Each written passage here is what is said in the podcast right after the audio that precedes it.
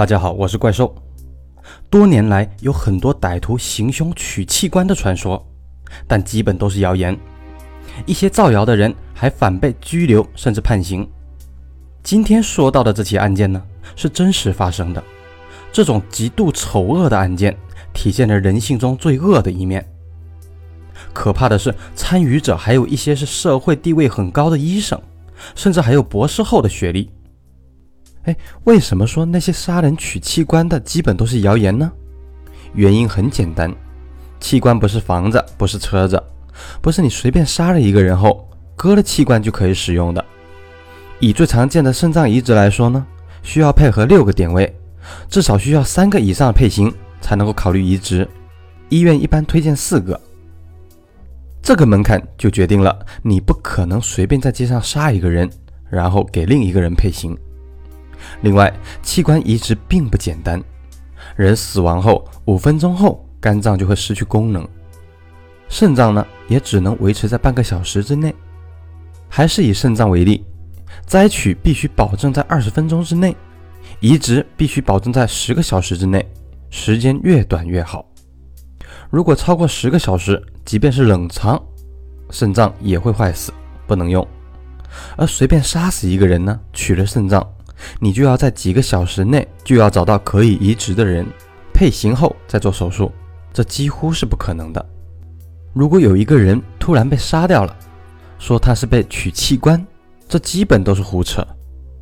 不过也不是说这种案件不存在，怪兽看过的案件就有好几起。来，今天我们就说其中的一起。二零零六年十一月的一天，河北省行唐县的县城。乞丐童格飞溜达到了自己的堂舅家。作为十大暴力城市之首的石家庄市下属的县城，行唐的治安也不佳。在二零零三年的前九个月，小小的县城公布的杀人案件竟然有五起之多，治安可见一斑呢。行唐县也是著名的处女卖淫案的制造地。童格飞是行唐县龙州镇东庄人，一九六七年出生，四十岁。巴掌大的县城内，童格飞也算是有些名气吧。童格飞为什么会成为乞丐呢？主要还是因为他的精神疾病。十五岁的时候，童格飞读书用功过度，精神出现了问题。根据诊断，他患上了精神分裂症。这并不让家人感到奇怪，因为呢，童格飞的母亲马小桃也有类似的疾病。这种疾病呢，是一种无法治愈的疾病。因为至今还没有搞清楚病因呢。毛主席的儿子毛岸青就有这种疾病，他享受了全国最好的医疗，仍然终生未愈，严重时候还曾多次自杀。发现儿子有病后，童格飞的父亲呢给孩子治疗多年，几乎没有效果，最终只好放弃了。一些医生曾经直白地告诉他父亲，这病治不了，只能缓解。童格飞有病，并不算严重，也不打扰其他人。他的病症主要是口中常念叨毛泽东语录，还喜欢到处写字儿，连村里的墙角也有他写着语录的痕迹。童格飞从不打人骂人，也不会纠缠别人，平时特别安静，比较清醒的时候还愿意帮助村民做事儿。同村的人说：“哎，他这个人仁义温和，我们都挺可怜他的，觉得这孩子可惜了。按照我们当地的说法，他就是一个文疯子。”县城压根就没有精神病治疗的医院，区区的穷困农民家庭也不可能给孩子送到大城市的精神病院呢。于是，童格飞基本都在家里静养，平时就在村里乱转。他的病情曾一度好转，就跟着父亲一起去县城的建筑工地打工，赚取一些生活费。可以说，父亲就是他的支柱。可惜，到了二零零二年，养了他二十年的父亲去世了。童格飞当时三十五岁。童格飞再次受到了重大刺激，病情加重，开始离开村子，去几公里外的县城游荡。此时呢，家中只剩下弟弟、大姐和同样有着病的母亲。按照农村的风俗，姐姐嫁人以后是不会太管家里事儿的。弟弟呢是普通农民，一直在家务农。他自己也有几个孩子，经济负担非常的重，能够照顾母亲就很勉强。无力照顾这个到处乱跑的哥哥。刚开始，哥哥童全飞跑到县城流浪，弟弟都去将他找回来。童格飞有病，根本管不住啊！有时候晚上睡觉好好的，突然爬起来就走了。这样坚持了一年多，弟弟也没有办法了。他整日忙于生计，实在不能时刻盯着哥哥，也不能将他锁在家里。好在县城也有几个亲戚，弟弟就请亲戚尽量照看一些，自己隔三差五去找一找。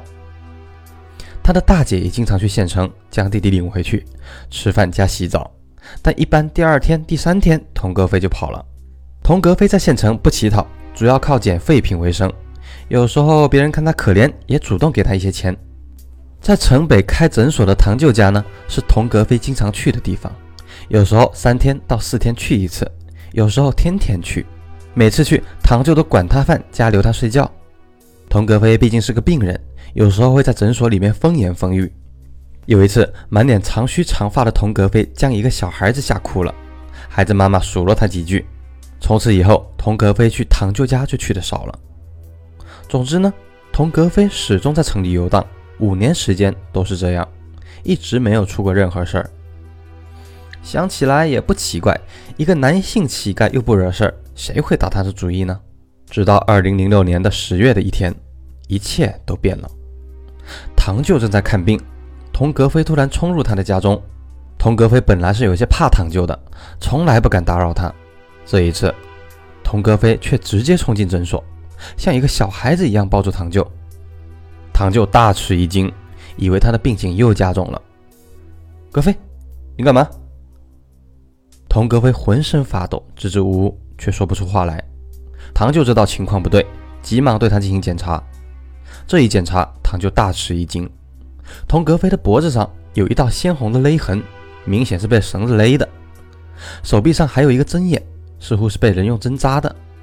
唐就急忙问：“怎么回事？”童格飞混乱地说了半天，唐就才听明白一些。在行唐县城的网通大厦一带捡废品后，童格飞走到一个小巷子，突然被人打了。事后打他的人呢，给了他一把一元的钞票，让他不要告诉别人。从童格飞的口袋里面，唐就翻出来那些钱，证明他没有说假话。这就奇怪了，童格飞在县城游荡了五年，区区这点大的县城，很多人沾亲带故的，从没有人打过童格飞呀。而且童格飞也从来不惹事儿，怎么会有人打他呢？